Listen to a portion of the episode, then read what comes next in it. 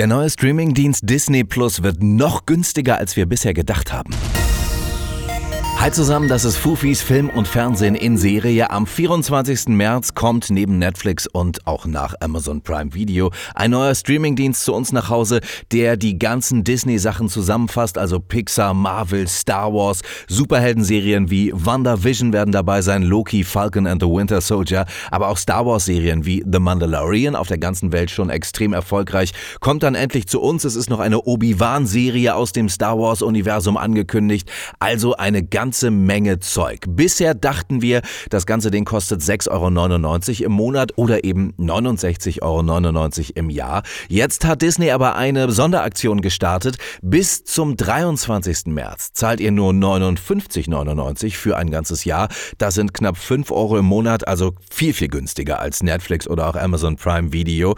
Das bedeutet, Disney Plus bucht ihr am besten früher als später. Alle Infos dazu findet ihr jetzt auch nochmal auf unserer Homepage. Euch rein film.tv slash Fufis.